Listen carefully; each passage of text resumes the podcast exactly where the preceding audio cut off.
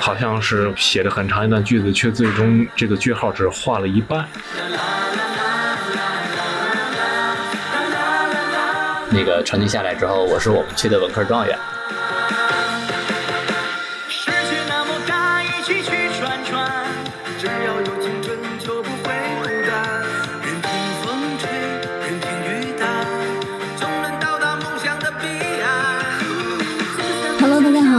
是 Meeting 在线的新一期节目。然后六月份我们早就许出去的愿哈，说是要做一期关于毕业、就业与青春有关的这一期节目。那今天呢，我们 如约的请到了哎蜗牛老师，是可以说工作单位的是吧？那个来自于南开大学就业。这个指导指导中心的老师啊，给我们，你看我们这一次多么专业，终于有专业人士了，这个头衔一定要带出来，偷偷鼓掌，偷偷鼓掌。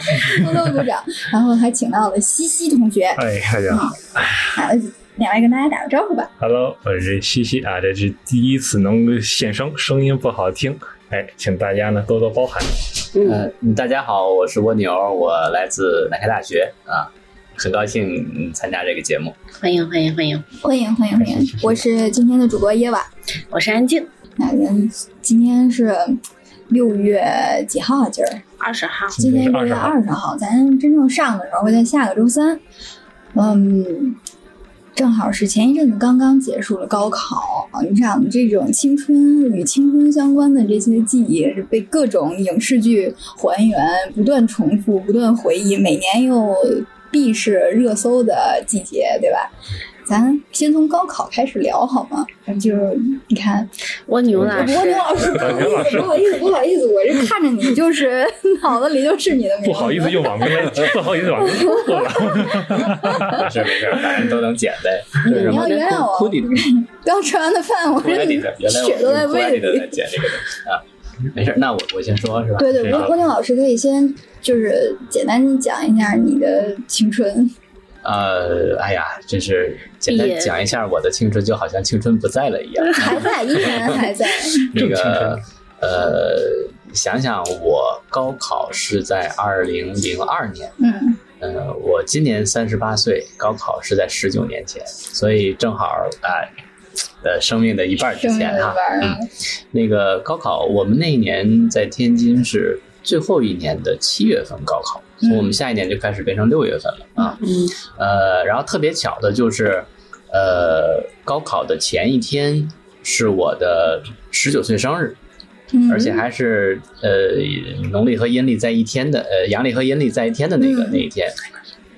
呃，所以那天我们就因为到都要到学校去拿准考证，嗯呃然后就我那天还买了一个特别大的三层的蛋糕，然后跟全班同学一块儿，呃一块儿吃蛋糕，其实写的这个祝大家高考一切顺利啊。嗯然后我们所有班里的老师，因为那时候呃同学们也都很熟，各个班级的，我们当时有呃八九个班，嗯老师同学们一块儿都过来，大家嗨嗨皮皮的过了一个 很高很很很 happy 的上午，嗯然后拿着准考准考证。然后我记得我们高考那年那一天那两天下大雨，瓢泼大雨。嗯呃，但是我坐的那个位座位呢，正好挨着窗户，嗯，然后我就看到，呃，那时候就是特别，因为今天是父亲节哈，对是吧？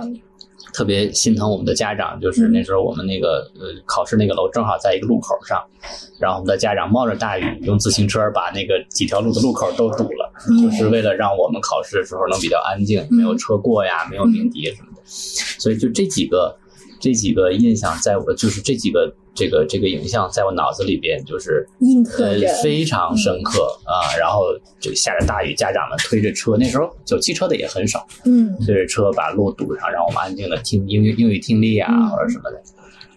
所以我觉得，呃，嗯，当然现在我已经大学毕业很多年了，嗯。回想起来十几年前、十九年前的高考，那时候就是呃，不管是老师也好，同学们也好，包括我们的家长，嗯，我们现在的这些呃，不能算成功，但是至少我们的生活是是相对来说比较顺利的。嗯那时候确实凝结了很多师长，凝结了很多我们的父母的很多很辛勤的汗水。所以嗯今天父亲节吧，啊，也也 正好表达一下对父母、对师长的感谢。嗯啊，祝天下的父亲们节日快乐。嗯，节日快乐啊！嗯，你现在你你也是位父亲了，对吗？呃，对对对那也，祝您节日快乐。对，这个快乐同时都送给您。谢谢啊。那西西呢？啊，西西还不是父亲。那肯定是差得很远着呢。西西还没对象，嗯，嗯对，，对，待字闺中。是，哎呀，飞翔会也高，作为可能是 meeting 里头可能是最年轻的一个存在吧，也是高这是你自己给自己封的。我不承认。就除了女生以外最年轻的存在。哦，好的那好，定语定语起的非常好。嗯作为应该说是最年轻的一个，我高考离我刚刚过去了六年。嗯就前几天呢，不知道为什么六月七号那一天，我在开车，突然鬼使神差的，哎，就开到了自己高考的时候那个中学的门口。考点儿是吗？对，就就鬼使神差的，就是当时我在打电话接电话，当时就跟小小跟咱们的明显在打电话，当时就就一直开着没注意看，然后看着鬼使神差开到哎来学校，哎哦，我一想六六年前我在这里考试，当时就把车停一边下去，站站在门口，当时正好已经十一点多了，马上就是第一场语文要散场了，当时就站在。门口，当时候那天还正好是要去做一个去做一面试，当时穿着穿还穿着去穿身西装，还挺热的那天。嗯 当时站在门口，然后看着一个个感觉就几年前的跟自己一样的人走出来，那种感觉是莫名很莫名其妙的感觉。因为我觉得自己还是长得挺年轻的一个人啊，就感觉他们不像什么，你似乎跟他们好像还还像差的并不大，却感觉到自己跟他们已经不是一类人了，因为你已经是对吧？已经彻底学生生涯是结束了，这真是是。不知道人生新阶段，跟他们其实应该算是一个两类人了。这个时候就感觉这个时间真是一种 特别奇妙的东西吧，心里头有点复杂了。有点复杂了。对，就是你就是你感觉和他们不是一不是一类了，感觉到。但是又好像就在昨天。对，这种恍如昨日，又又实际上已经相距万年的一种感觉吧。嗯，我当时心心心态就是这种复杂的心态。嗯，对，也说不出来，对，说不出来，就是想重重新再经历一次吗？后几年前了，那个快乐的青葱岁月可以经历，考试就算。对，当时可能是就就考试，今天也是中考结束了的一天吧，可能这这可能可一次可当时记当时每次考没考完一门，回到家里头，把桌上的那一门书呱唧扔进废物箱里头去，那也是一种快感，也感觉是一种不仅释放对，但但也有一种悲伤，感觉埋葬的不仅是扔下的不仅是书，也是自己的一个十八成年成年之前的时光。如果说人的每个人都有一个成人礼的话，那中国孩子成人礼就是高考。当当李老师，蜗牛老师同意吗？呃呃，高考这个事儿，呃，很多学校会有这样的仪式啊、嗯高考之前给同学们办个成人礼，呃，然后呢，就是应该有一个有有从一个孩子，从一个被别人关心、关爱、照顾的一个孩子，变成一个可以应该是独立自主的去承担一份社会责任的这么一个人。嗯呃，再说点儿说点儿这个这个呃跑题儿的，其实我觉得成人礼这个事儿，我们跟同学们讲的时候，跟大学同学们讲的时候，其实高考是。呃，区分你是不是早恋的一个分水岭，怎么？就是就是你在高考之前你谈恋爱是早恋，哦哦，是不是？哦，当然你那一般我们都比这还早。呃呃，对，哎好吧呀，但是你高考之后谈恋爱就不叫早恋，啊，我以为是因为那个高考结束了以后，可能就跟那个那个大学毕业以后一样，什么异地呀、大学不在一起啊，啦。我以为是这样子因为因为。因为其实咱们可能说的有点跑题儿哈，就是家长们反对孩子们过早的谈恋爱的最大的原因是怕影响学习，嗯嗯，对，所以你如果高考结束了。结束了之后，那就没没有没有说法了哎，一个界限被撤掉了。哎，对对对对对，所以我们以往给大一的学生这个做这个迎新的大会啊，给他们讲的时候，跟大家说，OK，你们现在可以自由自在的谈恋爱了。所以在场的各位，高考之前有没有谈过恋爱？呃，主动承认一下。真没有这个。扣一扣一扣一，到这么大，我现在还是对吧？我太几单身级了呢？还是就我对高考，我们那一年高考印象最深的，可能在我们那个学校，在很多的学校都会有一个仪式，就是把所有的卷子书撕了，扔在学校里。因为我们学校我们的教学楼就是新的教学楼有两个特别大的天井，然后就是周围是教学楼楼道，然后中间呢就是一个天井对四方地下的那种。对，就直接是没有没有中间的二层三层，直接就是一层，然后底下是一个花坛呀，或者是喷泉呀这么一个东西。嗯对，所以就是在高考结束了以后呢，你就看吧，那两个大天井底下全是碎纸片，天女散花啊！真的就是所有的人都在那里欢呼，都在那里撒花，都在那里撕纸，然后整个那个纸片大概得有个两厘米厚，因为想那么多的学生把自己所有的东西全都撕了，全都扔了。嗯 然后就是今天上午撕完了，下午还有一批撕的，中午保洁阿姨把它扫走。所以我印象最深的就是，就每年你看我进高中了以后，高一那一年经历了他们的高三，高二经历了上一届的高三，嗯到我们那一届的时候，我们也跟着一起撒。这是个传承，嗯，这 是个传承。印象最深的也就是这个。夜晚呢？其实我是没有经历过高考的人，我是直接是呃职专，然后三加二上来的，所以我不存在你们的那种就是午夜梦回当中会梦到，我又要考试了，然后考试不会，然后我从来没有这样的梦境，然后我。我我我刚刚刚刚看着安静在那里说说我们在天地里面撒花，然后在那儿一届一届的看着他们释放，其实我内心是非常羡慕的。虽然我当时在经历学生时代的时候，我是非常愉快的，我很早就开始进入了我的职业学习、专业学习。后来又只中间虽然有个考试，但是其实远没有高考那么严格，远没有高考那么复杂。呃，我只需要考我基础的课程和我的专业课程就 OK 的。然后我在每一年大家都在说高考的时候，我每一年都在想，我是不是如果咱昨天录的那个重生，我就想，嗯如果我重生一次，我去正正经经的考一次，我会不会人生就不会再有缺憾了？就是有些人可能总觉得我考了一次脱了皮，我好痛苦，但是可能没有经历过的人，可能一辈子都还在向往这件事情。所以说，呃，高考对于每个人来说其实都很重要，哪怕我没有经历过。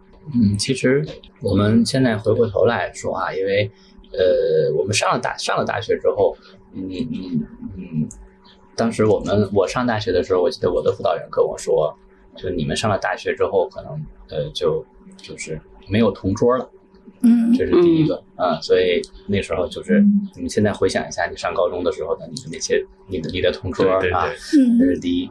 第二呢，就是跟我们说你们可能要进入社会了。啊嗯，这种大学就是个小社会嘛，它不像以前会有家长、父母、老师的啊，去去去关心你、去照顾你或者去督促你。嗯然后这个第三呢，就是呃，大家要呃学会这个就尊重别人、包容别人。嗯以前老师就说你你能够进到南开大学的，可能很多同学都是以前班里的尖子啊、班干部啊，嗯嗯但是到这边之后，可能一次考试下来就有三六九等。啊所以大家嗯一方面要学会呃越来越好，另一方面也要呃学会面对挫折。这个是当时我们呃辅导上大学的时候辅导员跟我们说的，嗯记忆还挺深刻的。您当时就是呃母校就是南大是吧？呃，对对，我就是那然后后来您就留留在了呃毕业之后留下了，对对对，王天老王天老师，您是文科还是理科？你是文科生啊，啊，我本文科生。我本科学法学的，哎呀，你哦，学法学的。啊，那你呢，西西我？是我也文科生，你也文科？对，也许结果结果学考到一工科去学 学了规学的城市形象规划。啊，啊，城市规划。对，你要说同桌，还真挺有一些想法。就是当时我是文科生，文科生班的一个问题是男生少，所以说你能分到一个异性，也就是一个女生，嗯女生同桌。当时我这个同桌的印象还是挺深的，就是当初我们刚开始，我是高三时候分到一个女同桌的，因为我的数学一直比较差，找了一个数学比较好的同桌辅导我。在当时一帮一是吗？对，有点一帮一吧。当时候呢，可能当时我们俩刚开始的时候芥蒂还比较深的，当时我们甚至有一还分点三八线，就还合了一下。但是后来这么小，这么哎，你这么年轻还有三八线啊？对，我一想，对对对，哎，结果可是很快，很传承，很快嘛，咱们关于这个关系就就就好，就好起来。记得当时候就就完全就是同学情那种啊，就记得当时候我们最后到那个毕业典礼的时候，当时我们俩是抱抱在一块哭的。当时我们，嗯，这这这，尤其是能战友情，对这个对这种同桌的情谊，确实可能在大学中是稀缺的。所以所以所以你到现在也是单身，真的是母胎 solo。真的是，真的是，嗯，我自己认为妇女之友吧。不不，你在你在这里呢，就不是妇女之友，你就是弟弟。太弟弟了。开始说说是妇女的，不高兴了。咱咱那个什么，关于高考还有没有想说的？看郭宁老师还有什么你潮湿的心？嗯，高考其实。呃，高考那几天我说个比较有意思的事儿哈，嗯，就是呃，高考的时候，我们那时候最后呃最后一门考英语，嗯啊考英语，然后呢考英语之后，我还是提前交卷的，提前交卷，然后出来的时候，因为呃学校的领导啊、老师啊，包括很门口很多家长都在门口围着。然后你不是第一个走出来的那个人吗？对，我第一个走出来，就全整个考点我是第一个走出来的人。哇！然后走出来的人，我能够，我本来想象到的是，老师会过来安慰一下，就过来跟你那个祝贺一下啊，就是过来高考哎，就这种，那个倒没想到。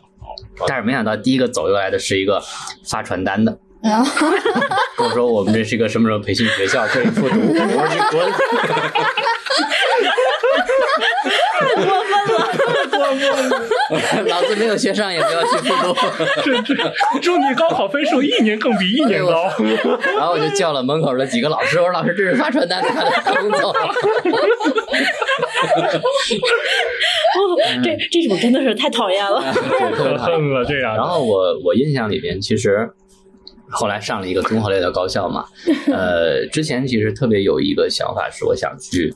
去去学学学个播音啊，学个什么的那种专业，呃，因为以前也是也是呃有有这个有有自己觉得那时候还特别在高三的时候过了普通话的一甲，就是在总复习的时候过了普通话的一甲，这么厉害，想去读这方面，但是因为嗯因缘巧合吧就没有成。那时候记得特别清楚，因为呃我的父母都是农民。在在家乡去种地啊，种地。然后，呃，那时候我们高考的时候就在镇里，嗯啊，在镇里的一个学校。然后，呃，很多家长都是在门口守着呀，等着接呀，怎么怎么样的。因为，但是当时那个时候夏天的时候，正是地里最忙的时候，嗯，早晨要父母要下去摘菜，要去卖等等这些。然后，呃，考试前那时候我还住校，嗯啊。考试前两天回了趟家，回了趟家，然后那个我妈给我做了一顿饭，嗯，然后跟我说说考试两天没法去陪你，嗯啊，我说没关系，我自己去就行。嗯，然后所以当我从考场里走出来的时候，除了刚才那个小段子以外，呃，真的就是我自己一个人。呃，走回了我的我我我我我的学校，当时我的考点离学校也很近，一个人走到学校去收拾东西，然后骑着车回家，嗯，就觉得这个事儿跟一个平常的期末考试没有什么区别，对啊，很熟，嗯，然后考过了就是考，就是就就考完了就考完了，嗯啊，呃，当时那个很多我同学的父母，然后捧着鲜花在门口守着呀，送啊那种感，其实说实话也很羡慕。啊，但是 就是觉得自己能一个人挺过来，当然，其实父母也为你默默的付出了很多。嗯、然后，但是看到鲜花还是羡慕，对，还是 还是有点羡慕。然后，那个成绩下来之后，我是我们区的文科状元。哇，对，哎呀，天哪！阿健老师，请把这一段 剪 到片头，把这段剪掉，剪掉，剪掉。不不，要放在开头，开头剪到片片头。然后那个分下来之后，学校里开座谈会，哎呦，开座谈会，那个区里边的教育局的局长，然后校长，说起我们班主任老师啊，这啊，我们还有区里状元。所以有鲜花有什么用？用，哎对我们是状元。然后胜利的鲜花最重要。然后那个时候是我的呃开座谈会的时候，我的班主任给我送了一束花，嗯然后我抱着花，当天在学校里开完会之后要坐车坐到我们家去给我们家去送喜报，然后当时家里刚装上电话嗯座机，嗯我就给我爸打电话，他就知道我去区里去呃去学校去开会，但是不知道是个什么会。我说家里有鞭炮没？他说你要干嘛？我说待会儿有人送喜报。嗯，哎哎呀，我爸说是怎么样？我说考了第一。哎呀，哎呦，欧牛老师，原来你是这种性格的人。然后那个那个我爸说好，你那个什么时候来？我说十点钟老师要过去。嗯好好，然后家里就开始，因为我还有个弟弟，嗯嗯，我妈妈也在，然后就开始家里就开始忙活买鞭炮，然后家里啊就开始，那个农村出个大学生还是挺不容易的那时候嗯啊，然后那个但是在农村里就是比较偏的一个地方，嗯。呃，区里的区里的领导，然后还有一个副区长、教育局的领导、学校领导，然后坐着车，然后我们也都是土路，嗯。颠簸送到胡同口，从胡同口，然后校长跟那个我们班主任举着喜报，大红纸啊呃不大黄纸红字嗯。啊，嗯。然后那个那个那个送到我们那胡同口，贴在我们家大门上啊，喜报，然后然后家里放鞭炮，哎呀，当时那个那个样子，觉得真是挺挺挺怀念的。然后到屋里去，大家一块聊聊，在门口照相，嗯然后人家走了之后，然后这是出分儿嗯啊，出分儿。然后后来录取的时候，就是那时候村子两边都在修路，在南运河边儿两边的河都在修，正好我们那个村子被两条河围在中间儿。然后那时候邮局的送那个录取通知书的时候，那个那个送不过来，嗯然后就老远的让我去拿录取通知书。这个还在后边，最早的是你能够在电话上查你的这个录取的结果，可以打那个什么什么电话，嗯是六零零还是什么九五几几的那个电话？然后呢，我就一直在等，一直在等分儿出来，因为我们那个时候还是还是这个先先报志愿呃先报志愿才知道分数，嗯估分儿报志愿，估分报所以那段时间特别难。估分儿报完了之后，然后从那个电话里当天能查出来之后啊，你已被南开大学录取。然后我听，当时是我自己听，爸妈都在地里在干活，然后他们回来之后就看着我说，知道这今天能出结果。我说南大嗯啊，然后我哎，爸说，你这么稳是呃，吗？定定，我爸说确定是南大，我说是南大，嗯。去，但我再听一遍。然后把座机按那个电话，当时两块钱一分钟的那个那个什么信息电话，嗯。呃，座机放在桌子上，离吃饭的远着，扯老大的线，然后车在那儿，然后我们四个人，一家四个人，嗯我父母，我和我弟弟嗯坐在那个地方开免提，嗯然后摁，然后多少多少分儿，已被南开大学录取。哇，那全家哎呦，啊，炸然后哎呀听完了之后是特别特别美的那种感觉，特别高兴啊。特别高兴，嗯真的是那时候，呃，那年的庄稼长得好吗？很多很多，就是那时候听完了之后，就觉得父母是觉得嗯好，挺好。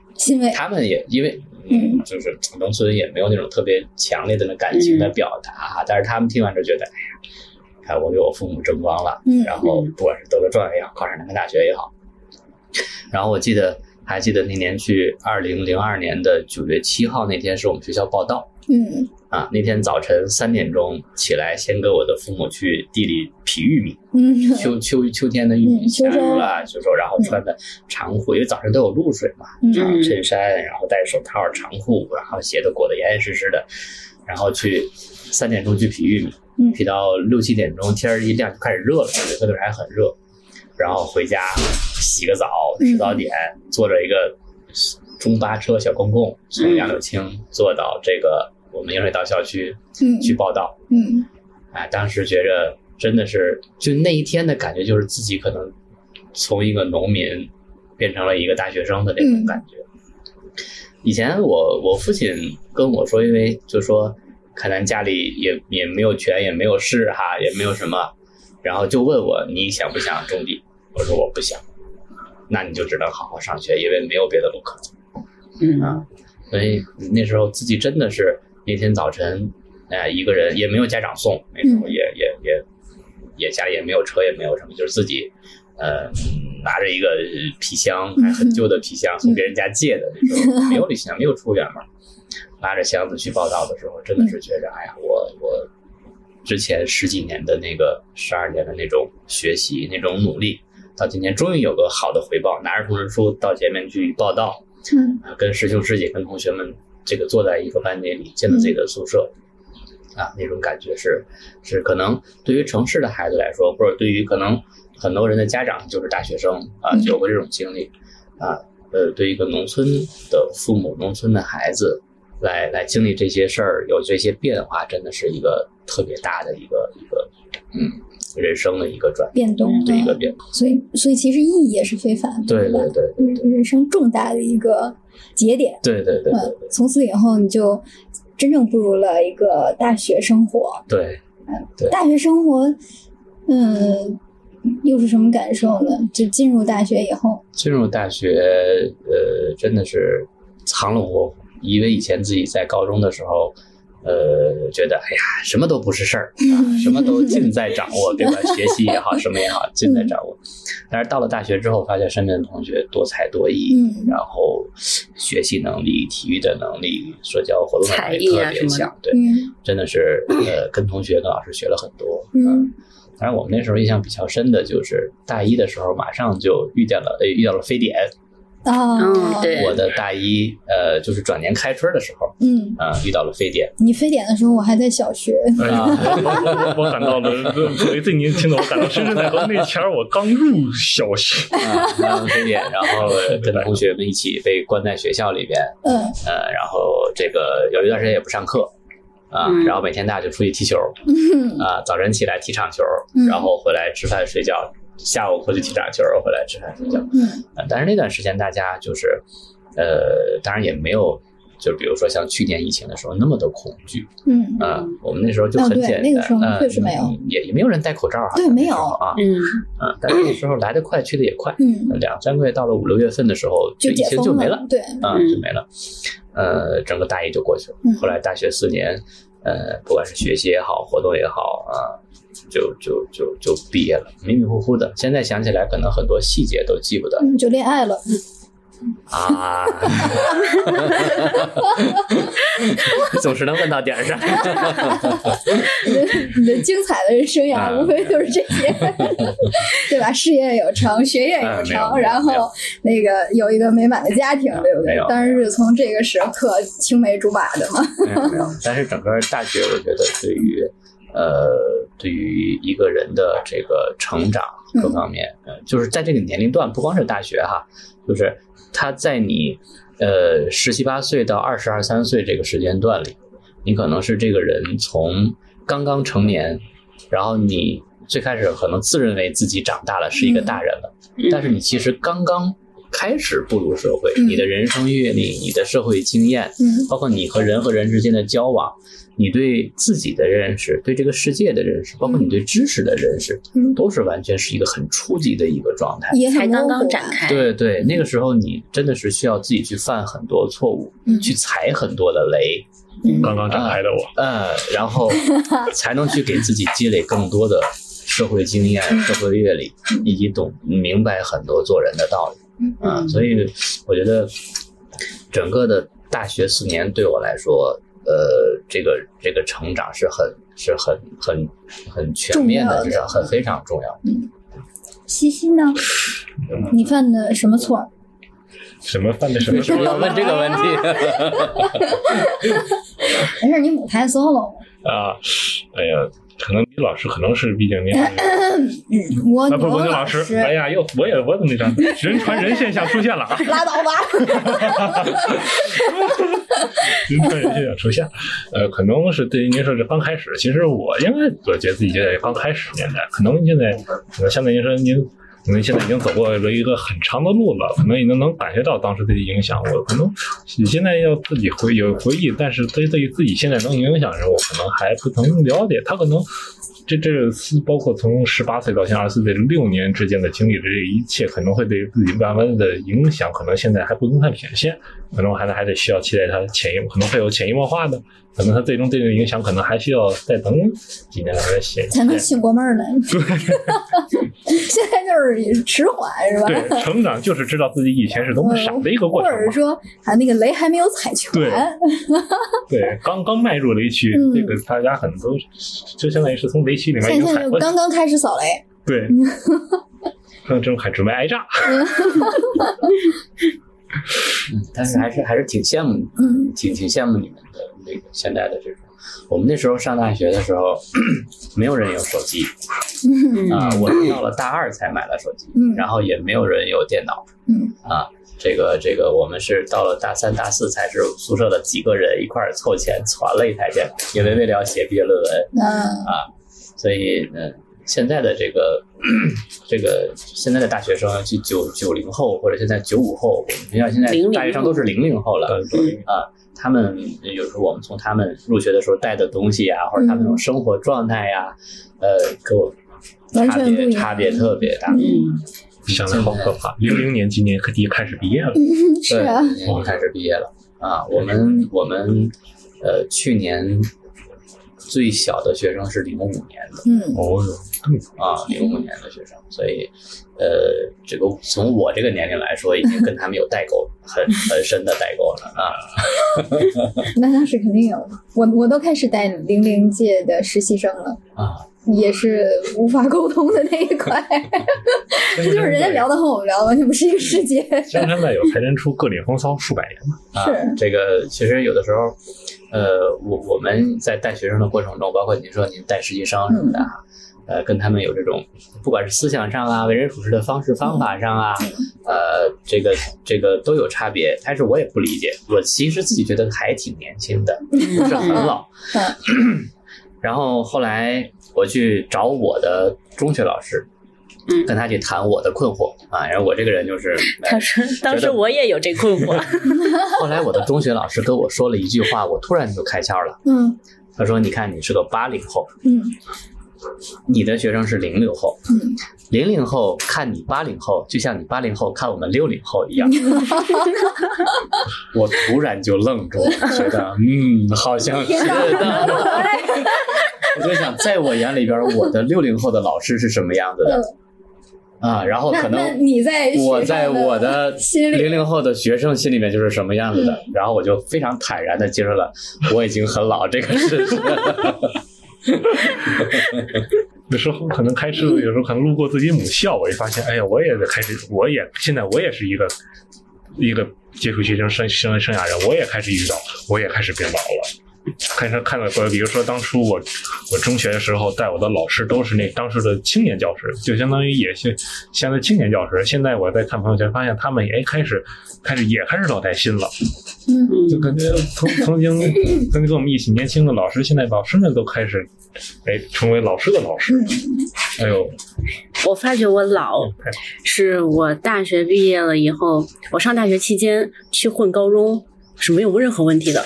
我大学毕业了以后 去混高中，你先告诉我，你混高中干什么去？我就想知道，这别人不想听了。就是看看有没有小鲜肉。那 拐带人家，你看，你看这种舞台 solo 的你就拐不走。就是大学毕业呃两三年以后去混高中，其实就是换上一身运动服也没有太大的问题。到现在你要再去混，就真的是人家真是问你，老师，你干嘛去？对你是不是我们这儿的工作人老师，员你？为什么穿我们学生衣服？对，出示你的工作证，就真的是不会再就就没有任何一丝的迹象，你能混到这个高中里面去了，就觉得自己真的老了。嗯，那时候我我有一个印象特别深的，就是我上大二的时候，嗯，呃，从学校门口坐八路公共汽车嗯然后上车之后给一个小姐姐带着孩子让座的孩子叫了我一声叔叔，这是我第一次被别人叫叔叔。大二的那一年，二十大二，二十岁不行，接受不了。这有什么好新鲜的？我告诉你，我高中的时候就被人叫阿姨了？这个其实对人的刺激还是挺大的还是很深刻的，尤其对女性，啊。简直是 侮辱性极强然后就是我工作了之后，最近已经有大学生叫我叔叔了。嗯，啊，真的真的啊真的呀哎我比这种这种心态又是一种他们变化。我比他们大十几二十岁啊，嗯，那叫叔叔完全可以。啊但你在自己心态这里中年是大叔 对，但但但是自己不服啊，对对，不服。尤其我十几岁的时候就被人叫阿姨，其实有的时候就发现自己的这个年龄是通过外界的提示才发现的，啊对的。自己是心态呀他提示我的时候，我也没发现我是阿姨。嗯，我记恨他一辈子。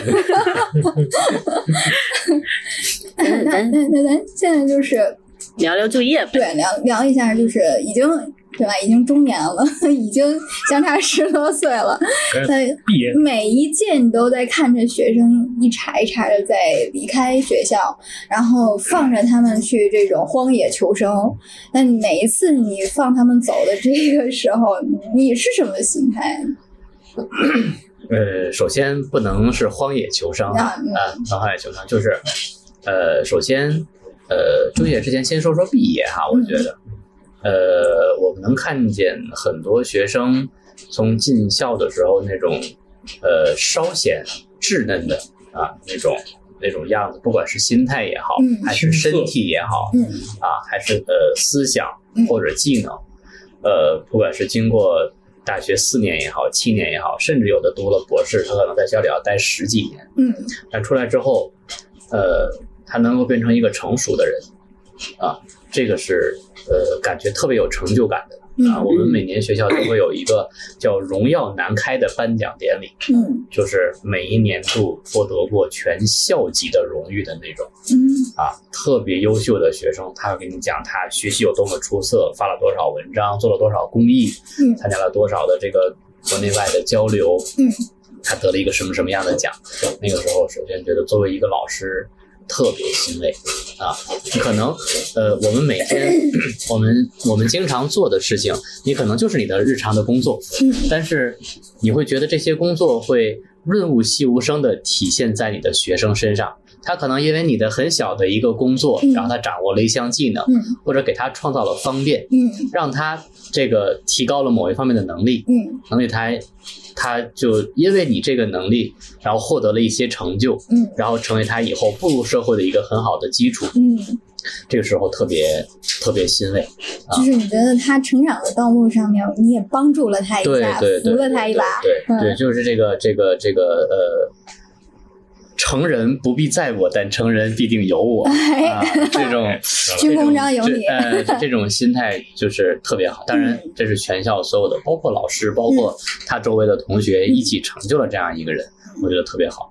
另外就是能看他们 从毕业到就业，而且现在我们正在经历这样一个过程啊。嗯今年的这个毕业季又到了，嗯呃，几千同学结束了这个现阶段的这个学习，可能呃有的同学要进一步的深造，有的可能去国外去深造，嗯有的可能就是进入到工作岗位了。嗯但是呃，他们能够呃带着学校的这份嗯在学校里得到的这份成长，嗯然后带着这份情谊，不管是有的可能进了国家的特别重要的一些单位，嗯或者科研院所，嗯或者特别好的企业，有的呢可能真的就是投身到西部去，到特别特别基层的地方去做扶贫啊，做这个科普嗯，做这个三支一扶这些这些工作，嗯呃，特别崇高，特别伟大啊。然后，呃，我觉得，呃，天生我材必有用，嗯啊，这是我我我觉得每个人都有他自己的呃能力，他自己的优点啊，他的特长，他所向往的他以后的工作和生活的状态。我们其实作为呃，呃我是一个呃做就业工作的一个人，嗯我们呃需要做的就是让他发现自己的这个身上的这个闪光点，嗯然后帮他找到最能够施展他才华的那个舞台、那个平台、嗯那个广阔的天地，嗯然后让他顺利的走到那个天地里去。嗯呃，于他，呃，于这个社会和国家，都是有于我们的母校，嗯都是一个特别有益的事情。嗯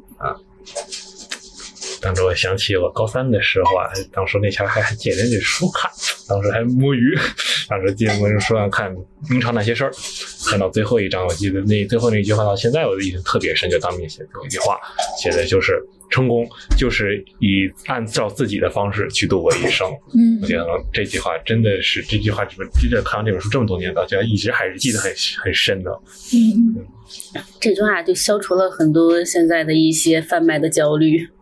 嗯，是，呃，现在可能因为社会发展的越来越多元，焦虑的这个方式和内容也越来越多元。嗯啊，这个，但是我觉得，嗯，作为呃，我们有有一些学生哈，可能被一些社会上的一些思潮也好，一些想法所裹挟，啊，所影响，所影响啊。比如说，我就是要进什么什么样的企业啊，嗯或者我就是要考什么什么样的公务员或者我就是要怎么怎么样。但是我们还是能看到，我们身边有一些同学真的是为了自己的理想，或者为了这个国家的需要，嗯。然后毅然决然的放弃很多光鲜亮丽的机会，嗯。嗯。啊，投入到很基层的这种工作当中。去。对我，我身边，呃，去年前年的毕业的一个学生，嗯。本来拿到了一个非常好的一个公司的 offer，年薪四五十万那种。啊啊，然后。但是他呃，因为在一次聊天的当中，跟我的一个我的领导也是我的同事啊，领导在谈，然后就是聊天的过程中就意识到，觉得呃，他也是农村出来的，嗯。啊，他觉得我应该把我以后的这个这个更多的这个贡献，然后回馈到我的家乡、我的农村去，嗯。然后就放弃了这个特别好的工作的机会嗯，到了宁夏的一个很基层的一个小小县城里去嗯。做这个基层的选调生，然后也是。呃，夏天要抗要要抗洪，然后冬天要抗旱，然后这都非常基层、非常细碎的一些工作，但是条件也非常条件也非艰苦常艰苦嗯，对，当然跟大城市是没有办法比的，啊，但是呃，去年他的老师、他的辅导员再去看他的时候，觉得这个人真的是成熟了很多，嗯从一个学生变成了一个汉子，变成了一个西北的一个汉子嗯啊，在这里所有的问题都可以解决，都可以合理更好的解决。他就是呃，你在在我们在这个学大学里学习之后，你能够把你的知识、你的技能，嗯特别是你的视野，嗯告诉当地的这些老百姓，嗯告诉当地的孩子，因为当地很多孩子、老人可能真的一辈子都没有出过县城。嗯嗯我们就是想告诉孩子，你看，外边有那么广阔的天地，嗯需要你们去去奋斗、去拼搏嗯啊。然后，当你走出去之后，不是让你离开这个地方，嗯而是让你学成之后回来，把你的家乡建设得更好。嗯嗯啊，真的是，呃，特别是今年这个这个就是全面脱贫嘛，这个事儿真的是，呃，当然不包括不不不仅是南开哈嗯，全国非常就是很多大学的都有我们这些大学生投身投身西部基层，到贫困县里去，贫困的乡镇村里去，一对一的、一对多的去帮助那些老百姓去脱贫，去实现富裕啊，找到他们能够可持续的去富裕的那个道路嗯。啊，真的是在这个过程中非常艰苦嗯，啊，非常非常艰苦。而且也不是一代两代的，呃，对，这不是这不是说一个人、两个人嗯或者一年两年啊，能够能够就把这个问题彻底解决的，嗯。它需要很多人之前打了无数年的基础基础啊，只是在今年我们有了一个从量变到质变的一个过程。嗯嗯啊，在这个过程中，我觉得我们的大学生啊，真是呃起到了非常非常举足举足轻重的作用嗯啊。呃，我也特别敬佩他们有那种呃公心嗯啊，能够能够呃从这个在象牙塔里的这个被全社会所所所宠爱的一个大学生，一头扎进那个条件特别艰苦的那种环境去。嗯然后真的是把这个自己的青春和热血献给了这个这个这个这片国家土地这片土地，非常好，非常值得我们去尊敬。当然，当地有很多扶贫干部，当地的那些嗯那些这个这些公务员，真的都是呃，远不是我们所想象的公务人员的那么轻松惬意。嗯啊，这个真的是有很多人在负重前行。嗯嗯，其实呃，其实有时候我在想，就是大学大学毕业，毕业再就业，其实也是一个人成长过程当中非常重要的两个节点嘛，对吧？他从一个地方结束，再开启另外一段人生旅程。我觉得就就像刚才蜗牛老师刚刚说的，就是人要学会面对，并且知道如何解决问题，恐怕才是真正的成长，对吧？对的，呃，首先你要学会面对它，不再躲避；第二，你要知道你你应该怎么解决它，那才是把你学到的那些本事真正用出来了。来，西西，哎呀，真的是作为去年毕业，来是从湖北毕业的人，真是在经历了一个最特殊的一个毕业季。说来一个很巧合的事儿啊，我零三年非典入学，就开启了一个学生生涯，嗯呃，跟去年结束这个生涯，整个的十五年学生生涯，从非典开始，从新冠结束。哎呀，真的是太奇怪，尤其我这大学是五年嘛，五年的大学本科，整整上的新冠，哎呀，真的太奇特了。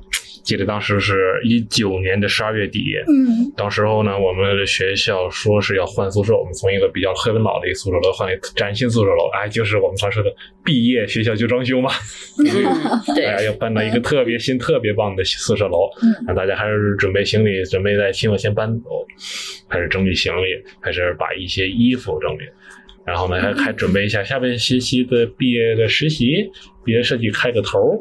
嗯然后这时候呢，在十二月二，我现在还记得，是回过头在想，十二月二十七号，当时手机上冒出一条消息，就一一行字儿：武汉出现了不明原因的肺炎。当时心里就就就看了一条消息，直一念一想，啊，别再闹出当年非典的地步吧。然后后来整点东西，一些东西开始邮回去，结果到一月四号时候，突然接到通知，这学期不搬了，咱们下学期再搬吧。好吧，结果当时候已经订的票，在五天后已经改不过，来不及改了。那么就只能在这等着，然后看着自己身边同学从来最晚走的一个，看着自己身边同学一个走，当时可能有时候自己起得晚，有同学要赶着早走，都没有说再见。哎反正反正反正这个寒假很短嘛，嗯不到一个月结束了，回来到了以后以后下学期再聊吧。嗯然后可能或者有时候跟人再见说行行，过过年以后就见啊，打个招呼就走了，也没有干什么。真的，可是现在再想来，没有想到的就是，这真的是最后一次再相见了。对，后来当我们后来接到这个再也不是不能再回去的去经验的时候，当时我就是我吧，从这个群里点了一首歌发到群里，就是张震岳的《再见》。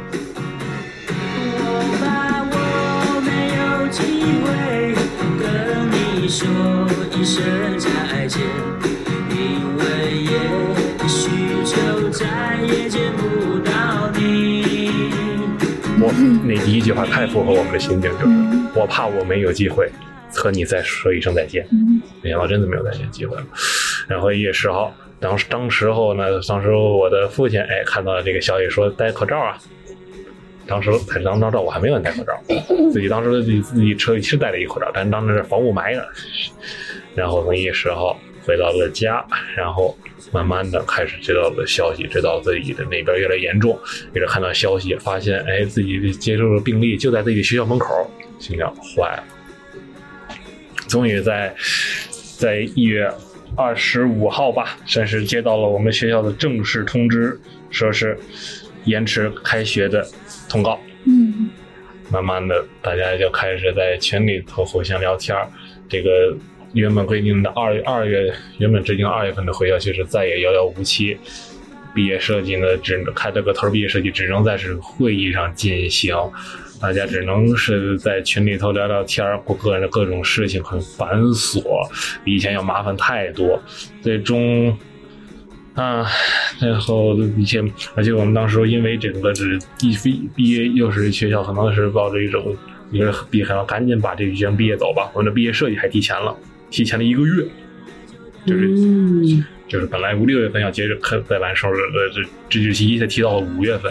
嗯这几天那个我们这本身我这专业熬夜就一尝试，就是天天在家里头熬夜，就开始去做做毕业设计。当时会就会回想起以前在以前在大学的时候熬夜晚上做作业的时候，会回想起跟生同学们哎一块儿一边晚上熬夜画图一边聊天儿，回想起点吃的，啊、这些这个时候没有人跟你一起熬夜了，是吧？对，没有人在那跟你一起熬夜了，只能是自己哎慢慢在电脑前画图，然后看着慢慢慢慢升起来，最后到最后在五月底终于把毕业的一些该要的东西都交上去了。嗯然后呢，接到了最后的通知，说是，嗯，非必要不返校，不得在学校里久留，就是你去学校拿了东西就走，也就最终也就觉得不有必要再回去了吧。最后跟，而且我说是我们情况，我们的学校我们专业是两个班，嗯一个班两种招生，因为两种招生方式，一种是这种招生方式，一种招生方式，那个招生方式主要都是本本省的。他们其实还好聚，而我们这个是一个相当相当就相当于分成了一个本地生班、外地生班的一个意思。哦而这个就是你这个班里是全是外地五湖四海的人，对，有远点到西藏、海南、哦东北都有。啊，你想，哎呦，这这这这一再聚不上，以后真的是很难再、嗯很难再有。所以最后的最后，你没有回去拿那些东西，是吗？没有拿对，最后只只是在本省的同学通过视频告诉你，把我们那东西装在箱子里头。最后在二零二零年的六月二十七号，一个这个不大的一个小纸箱子，上面写着我的名字、我的学校、我的住现在的地址，就这么一个箱子，就代表了一切。到七月七月初，嗯一个一个毕业证、一个学位证、一个纪念的 U 盘、一个纪念的 T 恤，嗯就是也还有一张我们每个人各种各神特别奇怪的毕业照。我们当时班长是是让我们来一支一个人来一张自拍，然后然后给你 P 上去。结果吧，这个每个人都不对，我这一个还我自己也挺高一个，P 在一特别矮胖的一个人身上。哎呀，而且身而且每个人都看连我们都没有做好那个规定，结果有的人可能脑袋往左偏，有的人正视，有的人往斜视。哎呀，这个非常滑稽，就。好像非常滑稽，有的很很瘦的人被看成了一个胖子的身上，可最后头上就二零二零毕业生纪念照，这就是最后拿了一个拿到了一个 U 盘，这个哎 U 盘里保存着老师们给你们用视频录的寄语，嗯。就这些非常奇怪的毕业照。最终七月二号就收到了这个毕业证、纪学位证，嗯。一个毕业毕业的纪念 T 恤，一个毕业 U 盘，这就是你五年大学之后的这这计划上的一个形容符，好像是比这个写了很长一段句子，却最终没有这个句号只画了一半，就草草总差那么点儿。就总结差那么点儿，没有就差了那些同学在一起的结束，对没有可能会更完满一点，可能也没有完全把它闭合住。对，没有泡学士帽，没有毕业毕业喝的酩酊大醉，这些记忆都没有，只能大家是隔着电脑，隔都隔着电脑，隔着手机。其实我们有这个更能哈的通讯技术，却感觉却又彼此却依然没法消除彼此的距离了。最终现在有的时候可能跟以前要好的人，可能在视频只能通过一个视手机屏幕聊聊天儿了。嗯这就是整个自己毕业的记忆一切，你总感觉好像和每一个大学毕业一作为一个又一种的这个点，这么人生中这么重要一个关键节点，以如此潦草的方式来结束，真的是心里头直到现在还是一种非常不甘甘。对，嗯 这么重要的一个环节，以如此的方式结束，嗯，现在自己心里想的还是充满了遗憾吧。一声长叹。对，乐器可能很大多数的人，大家就这种对吧，四散在全国各地，嗯很再往中间去，怎么你怎么才能有凑到一个是吧？每个人都有时间，嗯每个人都都有这个能力和机会，还有时间来就再回到学校，再对吧？就算是在这里拍一个，在我们再弥补上一张毕业照的这个这样一个小小的心愿，可能真的是无法再达成了。唉，反正是真是充满了遗憾吧。唉 我刚看那个西西说喝的那个嗯酩酊大醉那段没有了，特别缺憾。一抬眼，蜗牛老师乐了。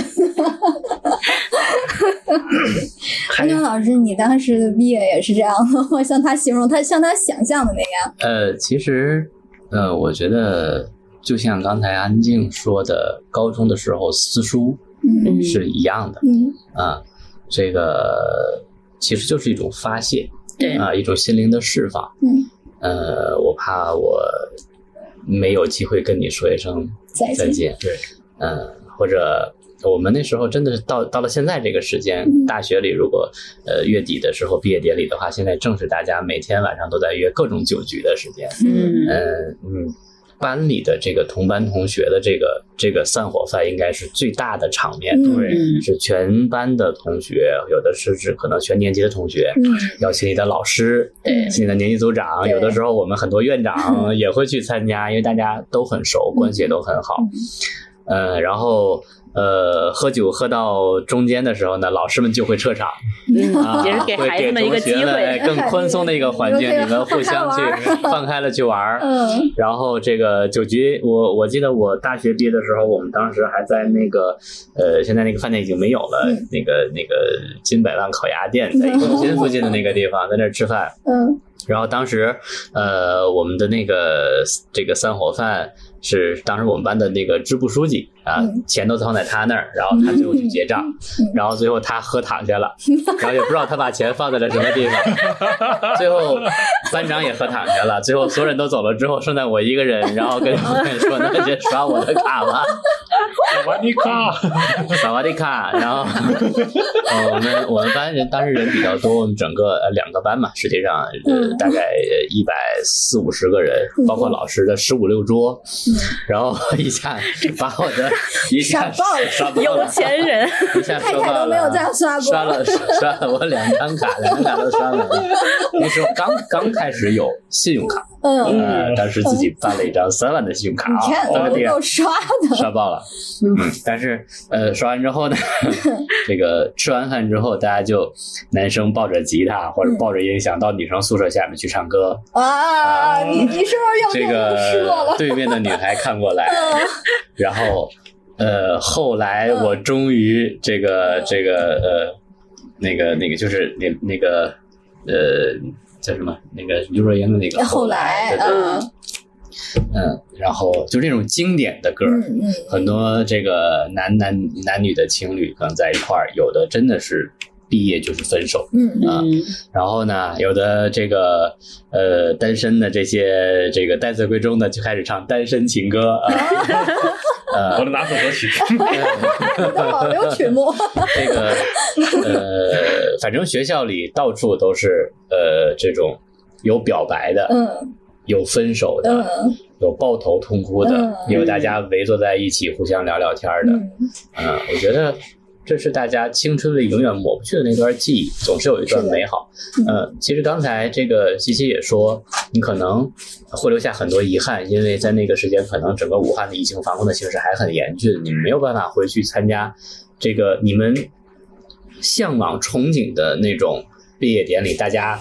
啊，彻底的释放，嗯然后喝酒也好，是踢球也好，嗯是有各种的这种但是我觉得，呃，其实还是有一些方式可以弥补啊、嗯当然，可能大家的安排不一样哈。嗯呃，嗯嗯，就我们那时候毕业的时候，当然包括现在。每天晚上我们加班下班的时候，都会看着路边儿三三两两拿着啤酒 这个勾践大卫呃对，勾践大卫。但是我觉得大家真的是有的可能呃分手，可能就就再也见不到了啊。嗯我们前几年的时候是我们，今年是我们毕业十五年，嗯。可能还要聚一次。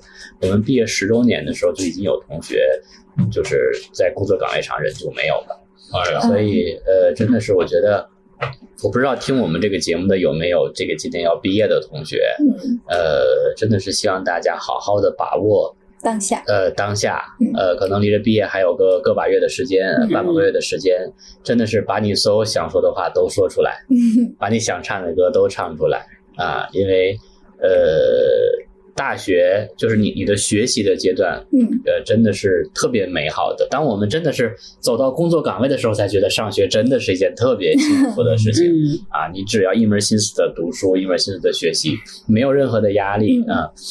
呃，真的觉得大家能够，哎，把最真实的那个自我能够表现出来。嗯虽然说那时候学校也一再告诉大家要文明离校，不能喝多，不能怎么怎么样，呃，但是呃，在这个时候有这些行为，学校里还是能容忍、嗯多包容的哈。我觉得大家只要不太出圈儿，嗯，嗯哎，都是都是但是可以的。呃，当当我们回想起来，呃，十我们十年后聚会的时候，回想起来都是啊，那天谁谁谁喝的酩酊大醉，躺在马路中间儿，谁谁谁那个这跟谁你跟谁说了什么什么话，然后那个哥们儿去跟谁谁表白被拒了，然后啊、呃真的是这些，呃，但是这些，当我们真的是长大了、成熟了之后，再回想起来，你能够想到的那些美好的事儿，都不是正常的事儿，嗯，是，嗯。是吧？是，都是那些犯的错误，嗯对，然后踩过的坑、嗯。踩过的雷、留下的遗憾，嗯。这些会成为你记忆中最美好的那些回忆。嗯，反倒是那些日常的谁谁学习好啊，谁谁谁怎么样，这些都不重要都，记不住。慢慢的就忘记了慢慢的就忘记了嗯。所以我我也能体会西西的那份不甘，是吧对？他其实就是想好好的和人面对面的、勾肩搭背的说一句再见，对对吧？没关系，嗯你们还有很多聚会的机会。对，还还有机会。大学这这我这五年吧，这你看着送走前四年，有时候你看着他们下面，他们都在有的在操场上一块唱歌，一块吃饭，有时候就真的我妈的有时候就在有时候夏天就是你就就看到有几个人搂着互相歪歪扭扭在那走，你就会也许当时真的心里也憧憬自己那那一自到自己到毕业那一年为什么样会没嗯以如此的方式结束。哎 还还不甘呢，还不真的。还真的是心里头不安。现在同学，我现在还是跟在一些要好的朋友会打电话互相聊天，有时候甚至玩游戏。我们当时候就回想起，像我们刚工具从做工作刚一年。你就会感觉到这真的是不一样。以前在大学的时候玩游戏，我们跟同学聊天就是，以前大学时候是没钱买游戏，有时间玩；现在是有钱自己能自己挣钱，有钱玩，可是没有时间了。也没有人陪你了，对，没有陪了。以前是，尤其我以前我们那时候宿舍大家都聚一块玩，我那张床一直是在寝室就是沙发般的存在。啊最受欢迎。对，六七个人坐在我那一张小床上，嗯并排拿着手机打。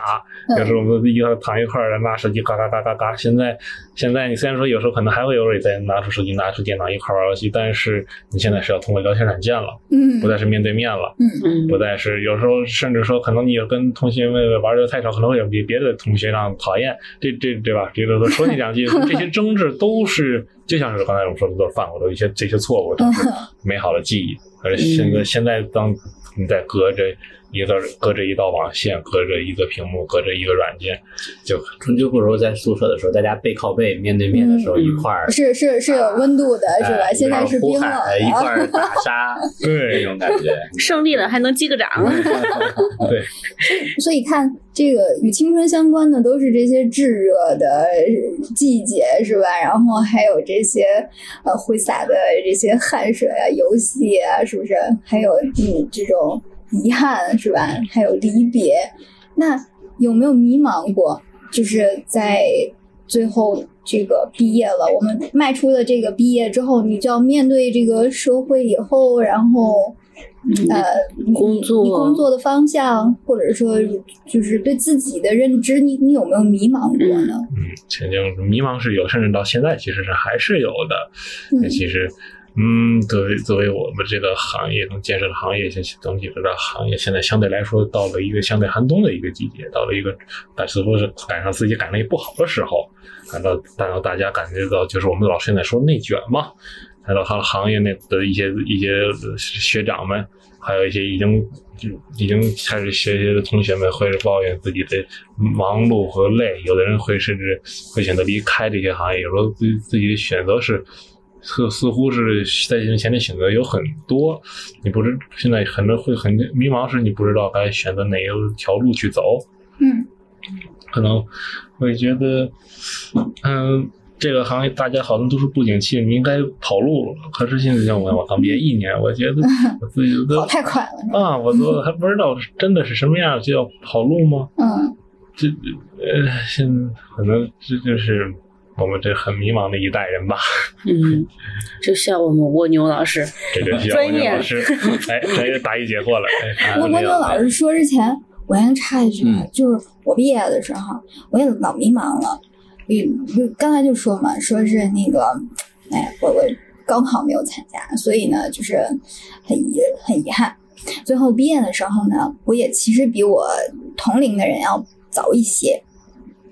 然后看着同龄人都在毕业的时候，然后我其实就是在我们家干了一件特别撒泼的事儿，就是我拽着我妈说：“我说我不想毕业。”然后我跟我妈说：“我还想再上两年。”我妈说：“行，你想上哪家？”我说。然后，因为我我的我的专业是嗯外贸行业的，就是我从事也从事的是外贸这个行业，一直到我毕业以后。刚才西西说，啊、他这个行业处在一个非常低迷的时期，对不对？就是转型了，来非常不佳。当时我毕业的时候，也是刚刚零八年金融危机之后，是是是，传说当中的金融危机对对对，一直持续到现在，其实都没有缓起来。的外贸市场也是非常低迷的，但即便如此，我也还是一头就扎进去了，呃，一直干到现在。其实我也没有出外贸圈儿，所以我我在呃蜗牛老师给出正经的回复之前，我先要对 西西说一句话，就是，嗯我我们行业有一个最简单的入门，我入门的时候，我师傅跟我说的一句话就是，嗯，没有不开张的油盐店，就是只有你会卖和不会卖，就是这买卖吧。哎，我这俗气了，俗气了，俗气了！你看，大俗气大雅。俗气了，俗气了。就是这个买卖吧，它总能有买有卖，那人家能卖，人家能成，你为什么不能成？那一定还是需要向前辈学习，是不是？一定还有你没有发掘到的这个行业的前景。那可能你再精一些，再钻研一些，也许就能发现新的突破。所以现在我们说传统外贸，哎，我我就说到我自己这个老本行了，就是传统外贸，现在我又开始转做呃跨境电商，其实也是和这个外贸圈是没有出的嘛。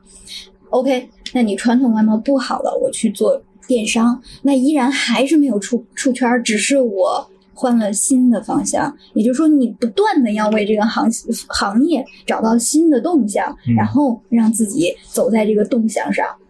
嗯啊，蜗牛老师来吧。嗯，行，我我这个呃说说我自己的想法哈，嗯就是因为我本身是干这个就业工作的，嗯但是嗯，刚才听这个这个嗯两位说啊，两位说，呃，不管嗯上不上大学这个事儿，我觉得可能嗯。从就业这个角度来说，并不是特别重要。嗯，咱们不要说以前有句老话叫“条条大路通罗马”，但是术业有专攻。对，啊，这个嗯，每个人走你自己是最适合的路，嗯然后呃，以你自己认可的方式获得成功啊。然后说回来，这个就业其实，呃，在呃九大概九八九七年之前嗯是没有这个这个这个择业这个这个这个事儿的，因为那时候都是包分配，包分配啊，就大学毕业就是当包分配，嗯，呃，让你去哪儿你就去哪儿，啊，不需要你自己去找你也不用发愁。啊。所以那时候呢，作为高校的就业部门，也很简单，嗯就是好吧，你去分到这个单位，我给你办个手续，嗯。开个派遣证你就去了嗯。啊，你也不用去自己找，因为你毕业，因为那个时候大学生也很少嗯。啊，就都直接就都分走了。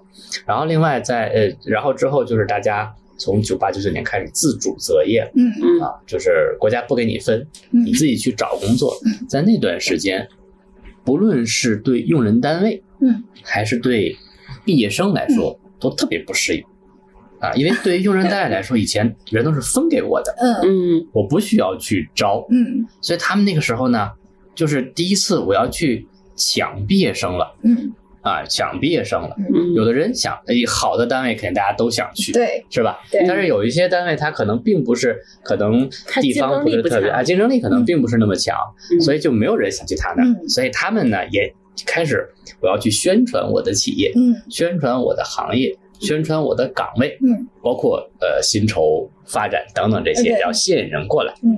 然后对于大学生来说也很不适应啊，为什么我以前就是我我我就是安安心心读我的书，嗯嗯啊，根据我的成绩，根据我的表现，嗯然后我的老师把我分配到一个工作单位去，嗯我就踏踏实实的过一辈子，就是这样一个，是特别省吧？啊，心是吧特特特别省心。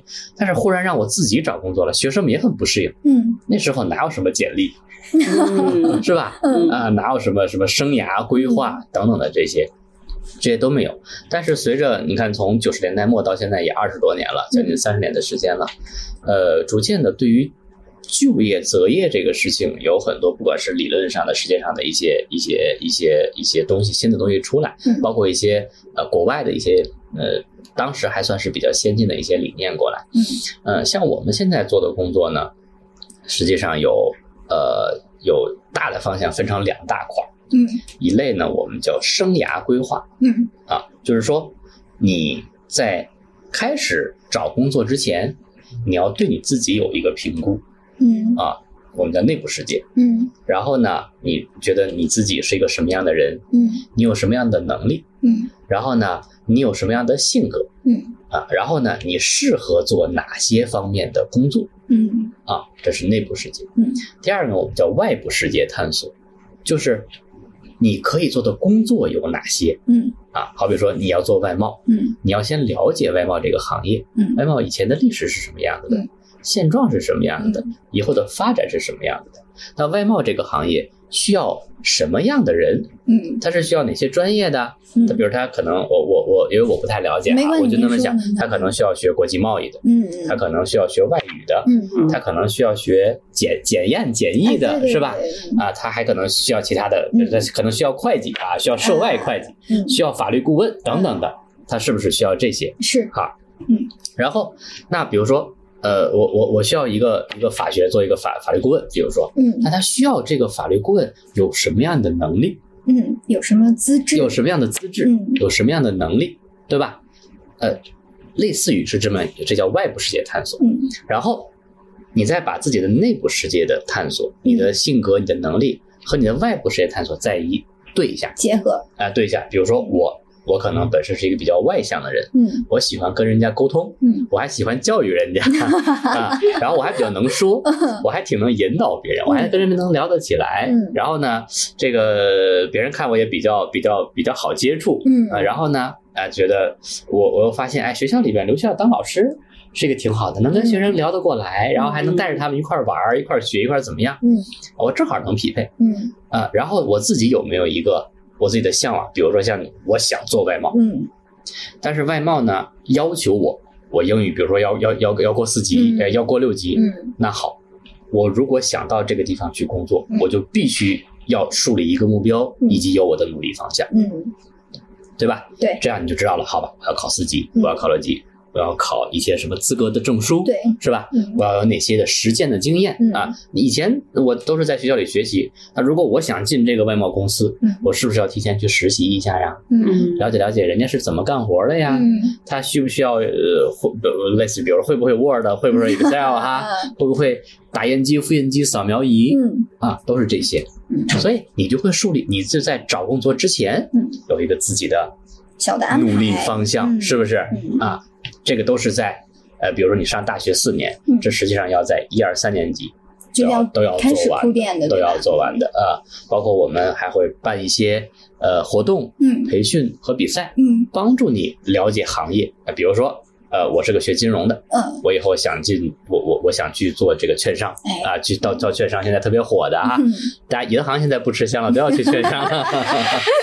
啊，那好，证券是什么东西嗯，对吧？它的以前的历史，它的现在，它的以后的发展，它对人才的需求，它对人才需求的能力的要求。嗯那好，然后我通过我自己的性格的特点，我的能力，我觉得我能够达到什么样的能力？嗯，好，我匹配上了，以后我想进券商。嗯但是，那作为我们要给他提供机会，比如说你想考，类似于有没有个证券的从业资格证，嗯我就可以给你搞培训。嗯啊然后呢，我可以给你把这个咱们的校友或者有一些社这个成功人士请到学校来，嗯给你讲讲这个行业是什么样子的，我们叫行业讲堂。嗯然后呢，这个他们需要你这个人有什么样的素质？好吧，嗯我们可以搞一个模拟的招聘大赛，嗯模拟的面试大赛，模拟的笔试大赛等等的嗯啊。包括你想考证券资格证的时候，我们可以办辅导嗯，帮助你去这个备考等等这些。嗯这是你在之前去做的。嗯那到了你最后毕业的那一年，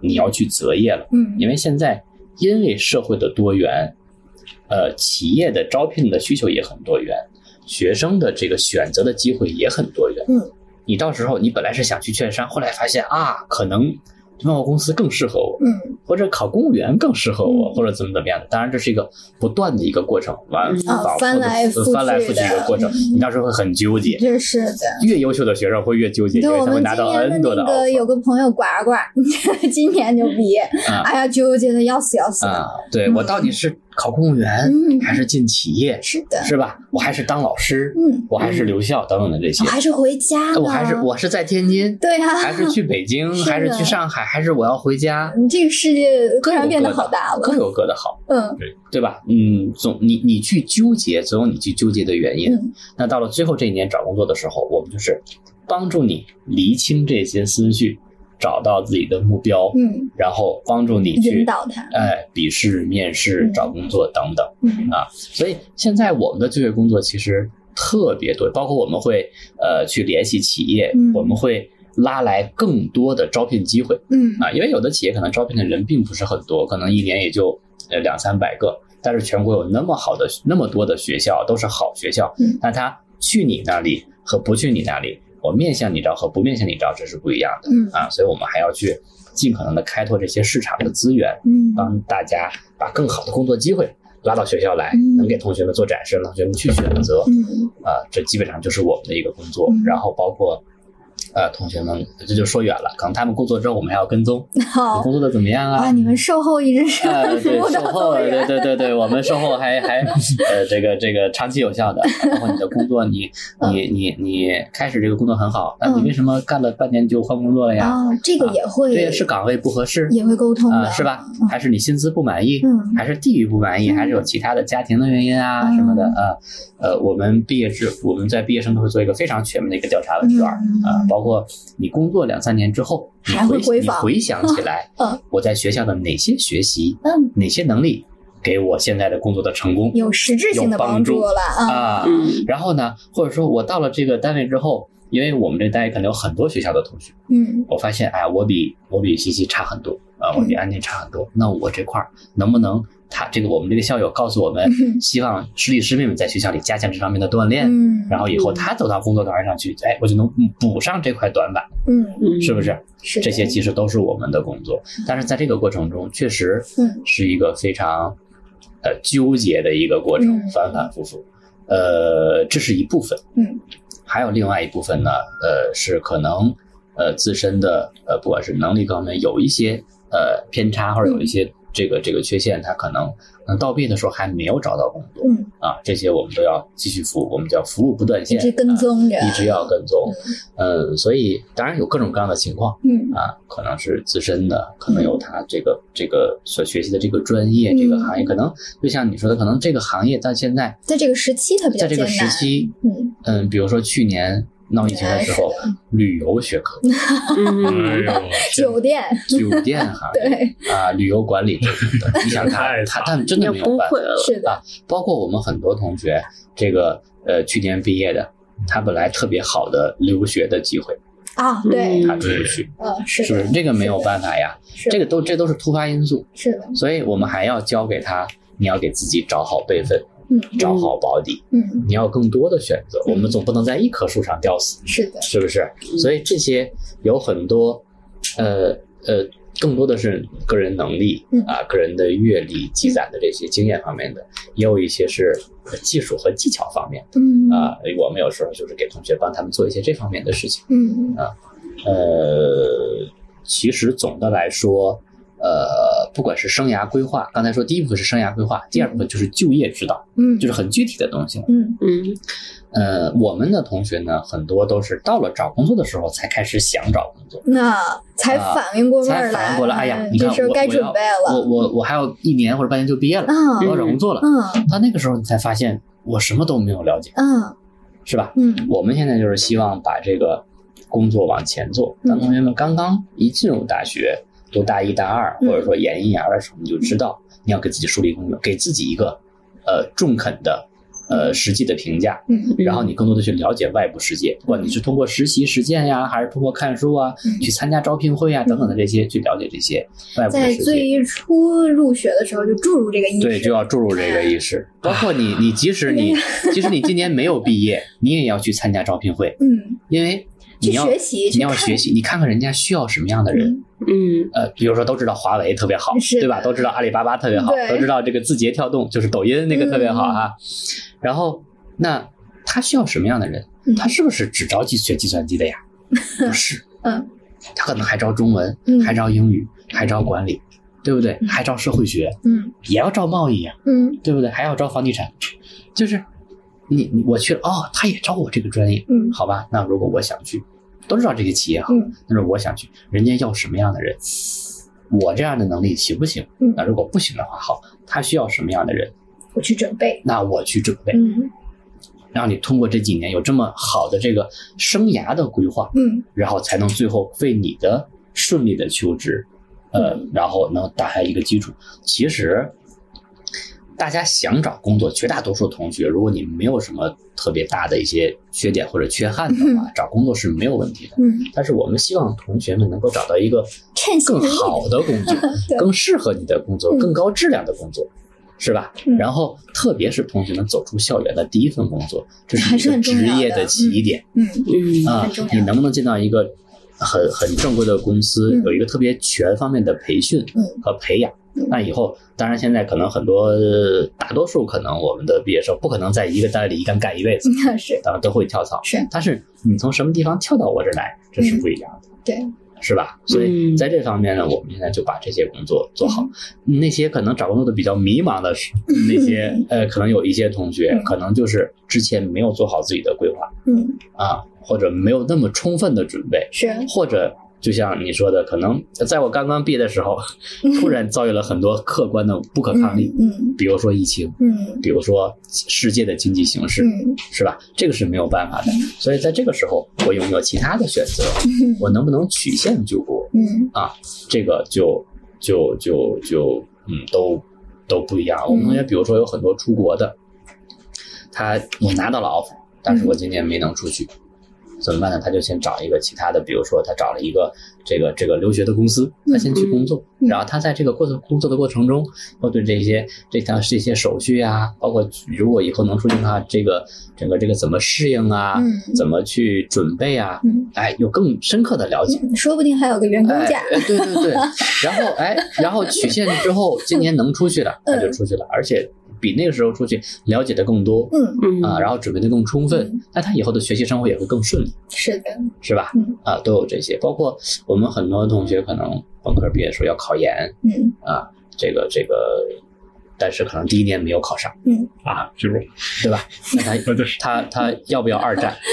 要不要二战？要要肯定必须的，还是有要不要二战？但是那个时候你就要想清楚，嗯。你为什么要二战？嗯，考研。为谁而战？考研这个事儿，呃，我我我我，如果这个这个有有听众是是是今年的本科毕业生的话，大家一定要想清楚，就是你考研嗯。是你真的想在学术上有所精进，嗯。还是想为了拿一个学历，学历。嗯。还是为了逃避你去找工作？盯着你的眼睛。这个事情是一个是一定要想清楚的，是你一定要想清楚的啊！吴林老师死死的盯着他的眼睛，盯 着细细看没，有没有，他已经找到工作了，这个没有，他还在啊，考虑二战。就是所以这方面，呃呃，如果说我真的我就想做科研，我对嗯。我这个我对我这个专业特别喜欢，嗯。我特别想在这方面更精进，嗯我也读硕士、读博士嗯，以后我做科研或者我做教学当老师，嗯。这方面可以可以去做嗯。那如果说我真的是我觉得现在可能本科生的这个社会竞争力啊嗯，求职的竞争力不是特别高，嗯。我想通过这个方式去给自己，哎，这个这个这个这个镀镀镀一层金 啊，是吧？嗯嗯嗯，你你你你要选择什么样的学校，嗯选择什么样的专业，嗯啊你再去考啊。但如果真的是，我真的是现在我不想找工作，嗯我就想在学校里躺着，嗯就想 躺平，嗯，但是躺得过初一，躺不过十五。是早晚你还啊，是早晚要有一天要面对的。而且你如果真的只是这样的话，那你你其实你在考研，不管是一战也好，还是二战也好，你的动力不会很强嗯啊。有很多人打着考研的幌子嗯是在逃避找工作嗯啊。他整个过程真正想考研的人是很认真的去呃从早到晚去嗯备战的。当然有一些人打着这个幌子，我该玩游戏还玩游戏 啊，该去这个嘻嘻哈哈还是就把这个荒废了。当你把考研的这个过程，这个失败的过程走过之后，嗯，你就业的最好的时机也没有。也错过了。嗯所以我们有一个非常在生涯规划方面有一个非常重要的，就是让同学们先选好你的道路哈啊，你是要去就业，嗯还是要去升学？嗯你升学是在境内还是在境外啊？然后这个你还是要自己去创业，嗯包括还有很多很多同学要自己去创业呀，对吧？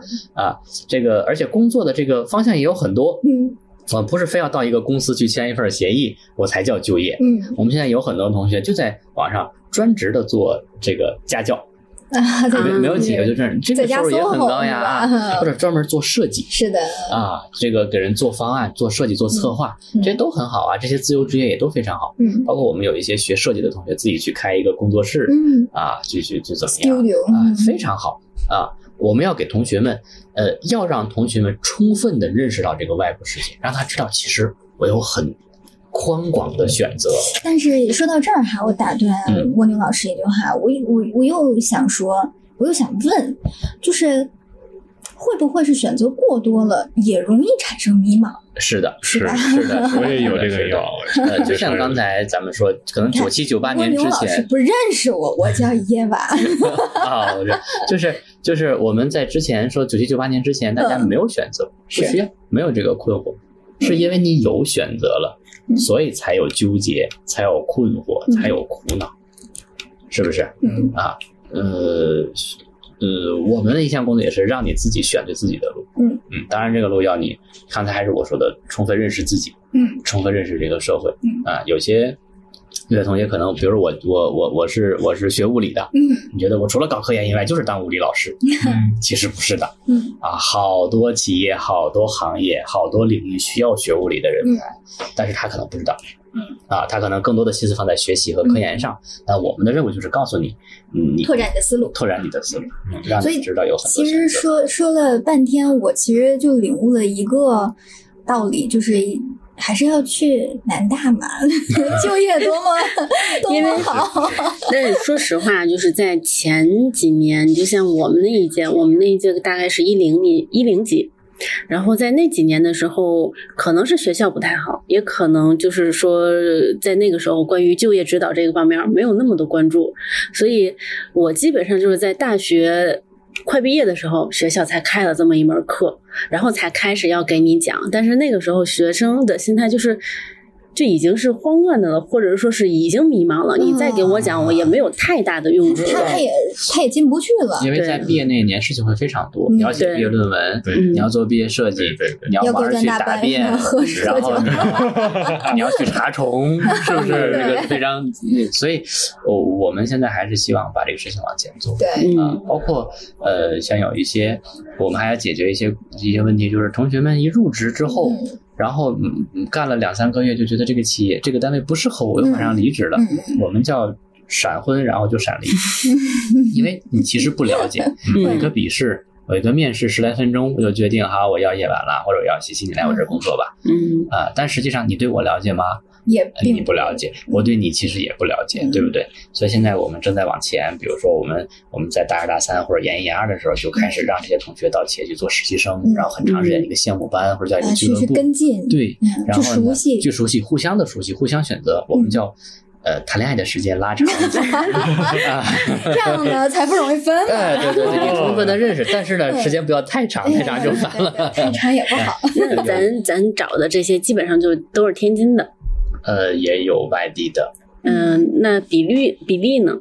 呃，说实话，呃，最近几年这个毕业生留在天津的这个比例，呃，逐年的在降低。啊、当然各种各样的原因，各种各样的原因。但实际上，像我们学校来说，比例在降低，但是绝对人数还是差不多的，因为我们的毕业生在在在在啊增加。在增加啊，留在天津的呃还是还是还是不少的嗯啊，因为嗯。本身他可能生源在天津的有很多，嗯，呃，很多天津人像我一样又不愿意去外地啊，很多天津人特别恋家，天津啊。人家这个老毛病了。但是呢，呃，各个方面的原因，但是我们希望这个这个地方能够经济更好的发展，嗯。然后留住岗位的更多的多元啊。我们我们天津有很多政策，比如说像海河英才等等这些，嗯。我们希望把更多更好的人才留在天津，建设我们的家乡对吧？同在一方，热土共建美好家园。就是说到这儿，就是咱之前，嗯、您见过小龙吗？呃，龙印啊，见过。啊啊，然后他说小名不认识。大美东啊，对对对，他那个文章我还看了，是吧？啊。那个那个呃出一孔的那个，哎，我我先给您那个什么，他前一段时间也是想要邀请他过来跟您一块儿聊这个话题，然后呢，但是他因为工作的原因实在没有办法过来，他就给发了一篇文章，嗯然后呢叫做。天津，一座家与理想可以兼得的城市，也是希望给大家一个选择。刚刚咱们也聊到了选择嘛，你不管是选择工作的地点，还是说选择工作的方向，然后呢，小龙呢就给大家了一个选择，就是选择天津。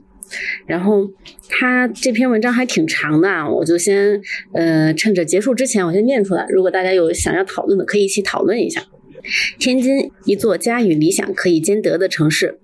嗯、几天前，小龙就是等会儿啊插播一下，小龙呢，他写文章吧，他特别喜欢用俺，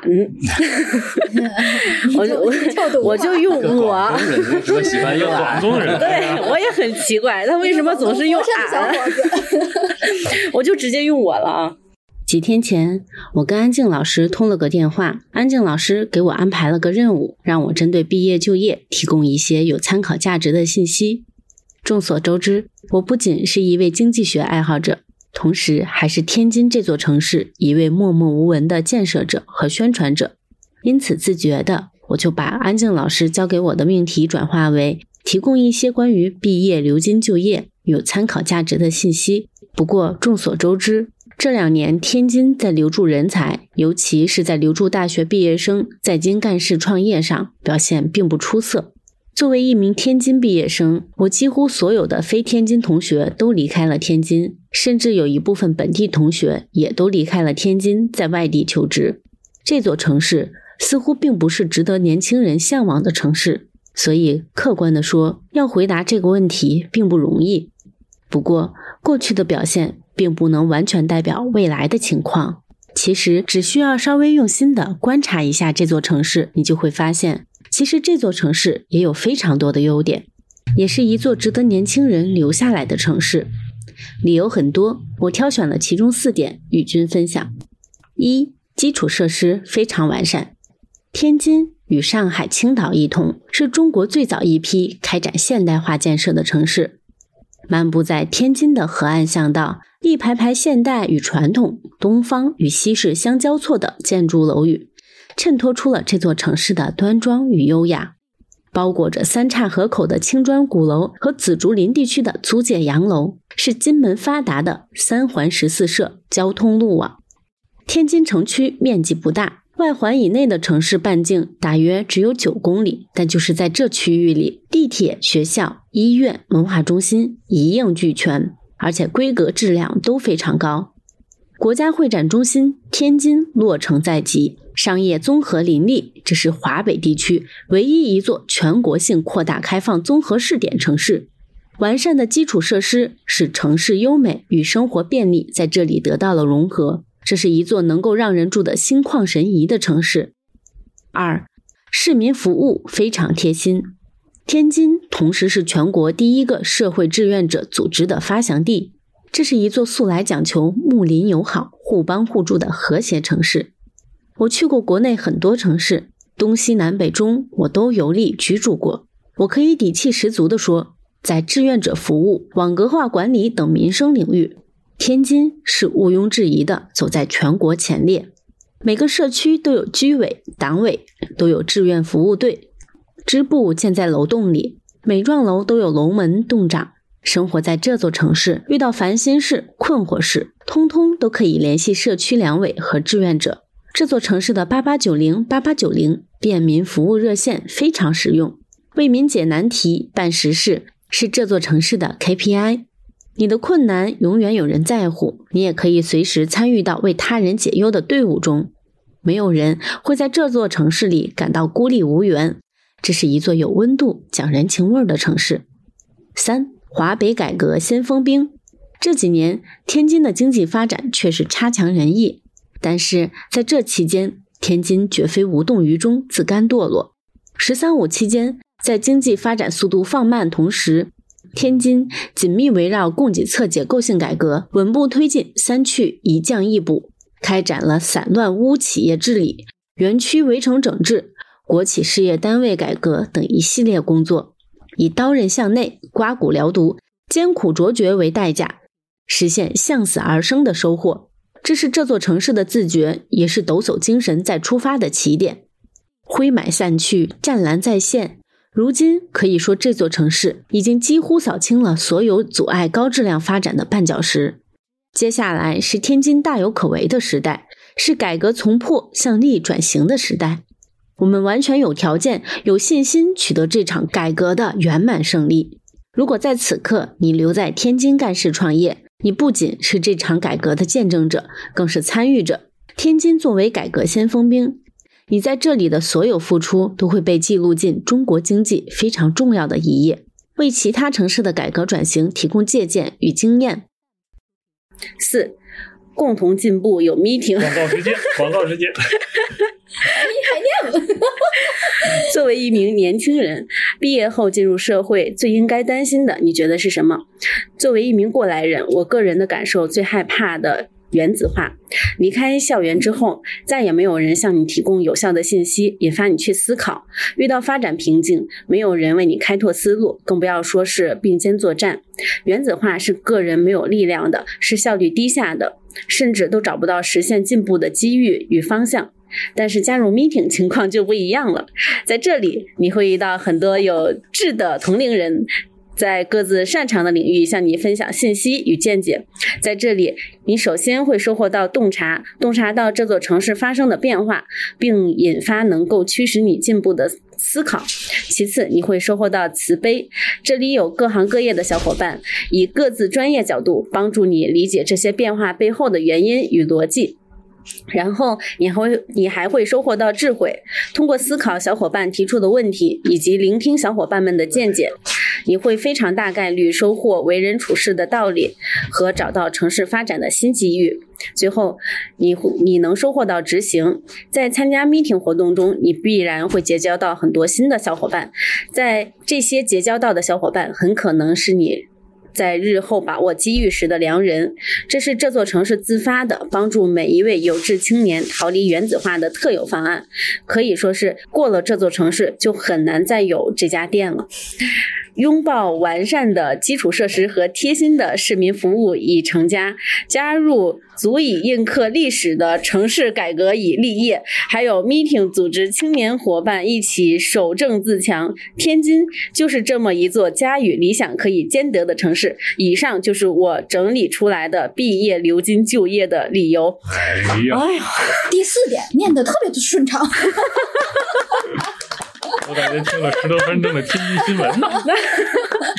小龙，小龙的每一次，他就是非常认真的人，所以呢，大家提出来的问题，他就会呕心沥血、刮骨疗毒，还有那叫什么敲骨吸髓的写一篇文章来回应大家。嗯，那个那个小龙同志的这个理论水平真的是，嗯，非常非常雄厚啊对对哈，水平太高了呀！而且很正，很 很正，非常很正，又红又专。呃，我我因为呃在天津土生土长，呃，从那个也在天津工作了十几年，嗯。呃，我真的是因为也走过全国很多地方，嗯。不管是出差也好，去学习也好，去交流，包括去别的地方挂职，呃，真的是天津这个地方是，呃，我就特别适合我的，不管是从环境上，呃，从人文上，嗯啊、呃，包括因为我的家在这里，老人都在这里，嗯哎，所以我也应该在这里，呃，真的是全国任何一个地方都没有这个地方更适合我啊，嗯我也觉得我很适合这个城市，嗯。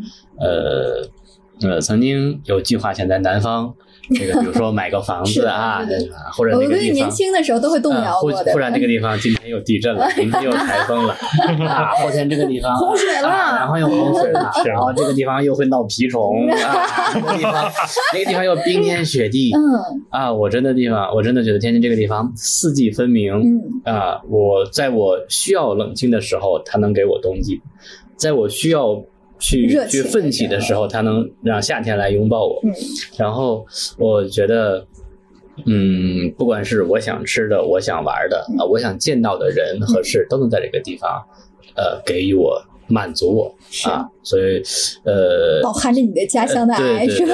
对对对对。然后我我也我也在经常这个跟我的学生们说，嗯我说，呃，天津这个地方真的是一个能够有你的事业并且适合生活的地方。嗯。啊，呃，我真的觉得大家，当然年轻人我们要鼓励他去创自己的一呃去创业啊，有自己的嗯事业啊，有自己的天地。有自己的天地，但是终究你要回归你的生活嗯。啊，这个这个才是你的根。对。啊，所以呃，在很多人呃，当然我们不能一味的去让他留在天津或者让他走出天津，是的，但是我们都会把这个地方的好嗯或者有一些缺点告诉他，让他们自己去理性的去选择。我觉得人的生生长这个轨迹它是阶段性的，对对吧对对对嗯，他一段时间的时候会想要出去闯荡，哎，闯荡累了之后，他有一段时间会想要回归来，对吧？对对你归来的时候，家乡依然是拥抱你的样子就够了，对吧？这就是家乡存在的意义。对对，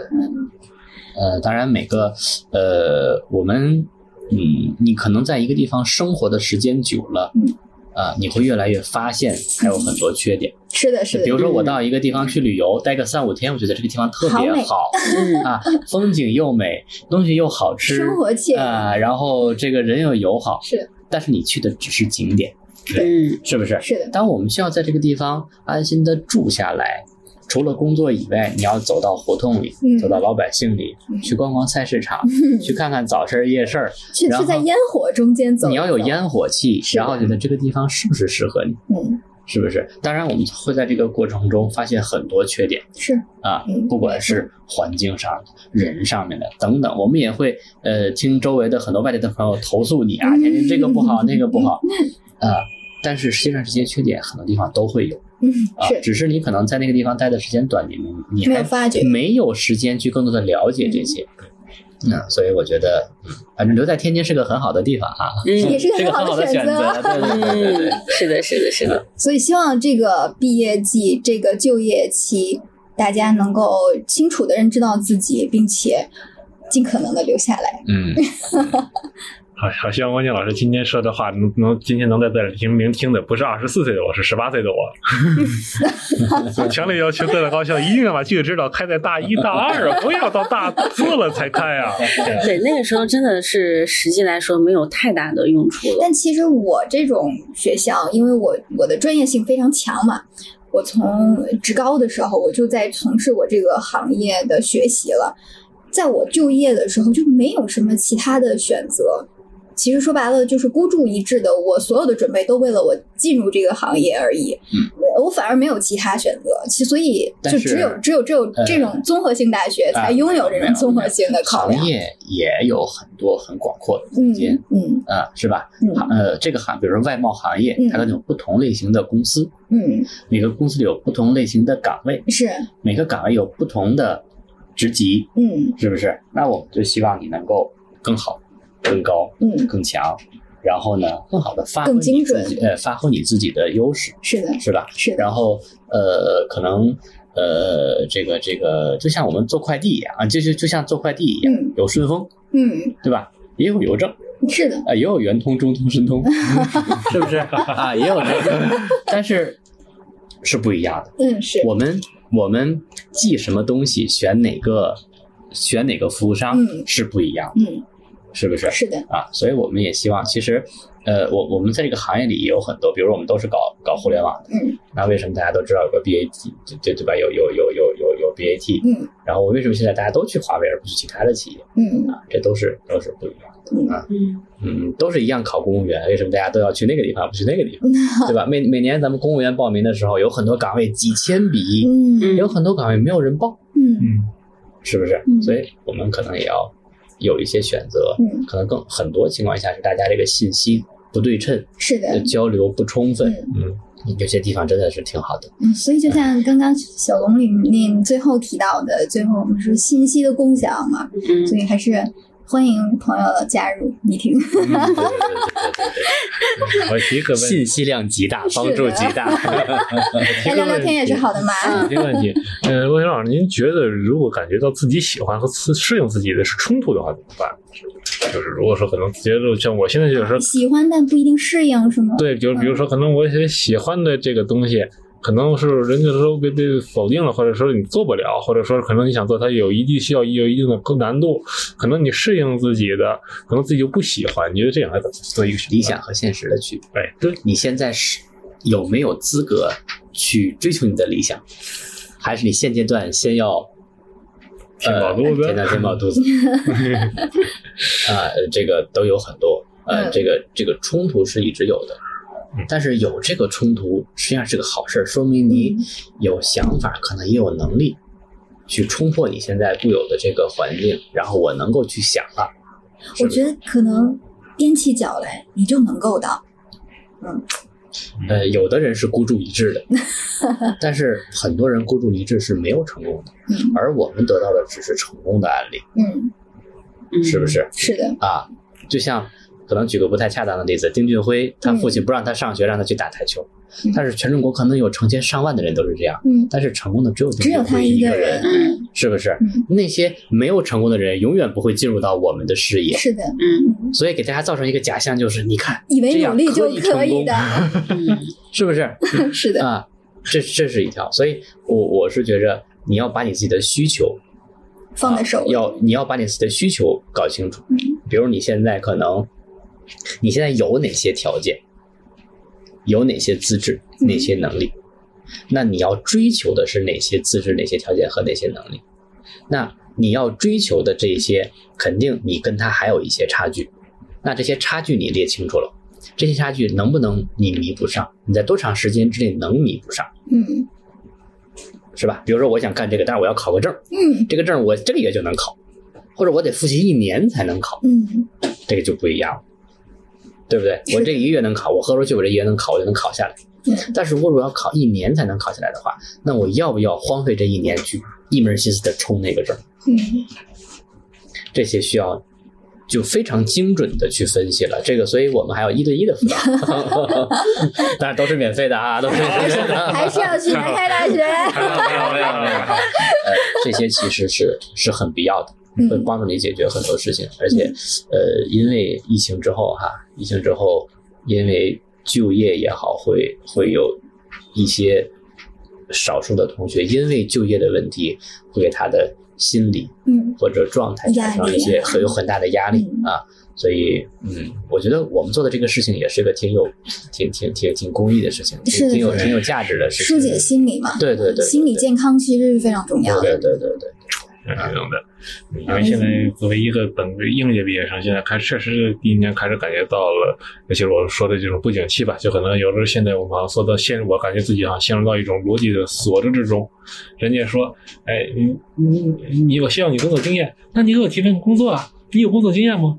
没有，那你那你找工作去，可找工作就对对对，没有经验啊工作经验，对对哎对，他是这样啊，就是你你你你你有没有觉得卖猪肉是个很景气的一个一个一个行业？但是普通人卖猪肉和北大的学生卖猪肉是不一样，嗯嗯是不是？嗯那那这个前段时间还有一个做做保姆还是做什么的嗯对清华的啊，对对对对对，就是呃，你要想，就大家人大家都在卖猪肉，嗯对吧？可能一共有十个摊儿，嗯那为什么大家去买他的而不买我的？嗯那我怎么样把我的东西做得更好，做得更精，更符合老百姓的需求，大家才能来。就是，呃，我我们都是要遵循这个市场的需求的，嗯，嗯，是不是？是的，我们我们都是在做这个行业，那为什么大家都来，都都都都去他那儿不来我这儿？嗯我怎么样才能让大家来我这儿？嗯啊，对吧？那这样你就要做用户需求的调查，他需要什么，我能提供什么，嗯我的供给侧和他的需求侧能不能匹配得上？这其实就是供给。什么叫供给侧改革？就是让我提供的东西更好，更适应别人的需求，那我就能发展。那你同时也是有价值的。对，嗯嗯，是不是？嗯那，好。呃，所以回头咱私聊。这 就有私聊了。咱们一定能能保证咱们一起还是纯公益的啊。纯公益啊，纯公益，就啊就连那个蜗牛老师的工作都是纯公益了。现在，这个我们觉得真的是呃呃，广义上我们作为一个老师，虽然不教课，嗯，但是能够给这些年轻的呃同学们，呃，让他们呃通过我们的一些工作，能让他们少走一些弯路，是或者能让把这条路走得更快、更好、更直，嗯这就是我们工作的价值啊。其实你们就相当于是在学业和职业之间做了一个很好的链接。对对对。嗯协调的非常好。嗯，但是呃呃，就就是说，在全国的学校里边活跃着一一大批的这样的教师，对对 对，这样的人嗯，而且这个工作呃也也越来越越重要，越来越被重视。嗯。嗯，啊，咱今天我我觉得是我意料之外的，就是非常非常的充实，既有前面所谓的大学之间的回忆杀情谊呀、回忆杀呀，然后离别呀，后面还有非常中肯的就是干货啊，干货部分，然后就业的迷茫应该怎么去对待呢？然后老师又在做什么，学生又应该做什么？所以这一期我希望是献给马上就要迈入就是就业季的嗯这些朋友们一个、一个一个小贴士吧，嗯。一个小贴士，希望大家能够在毕业、就业这个过渡期能够平稳的过渡，开启你新一段的人生。升华了，升华好啊了，升华了。今儿咱就结了，嗯，那咱今天就到这里了。好嘞，谢谢大家，谢谢谢谢蜗牛老师，谢谢谢谢谢大家，谢谢大家，感谢机会，那就这样，拜拜。拜拜，拜拜。方向，走在路上，青春是打败绝望的力量。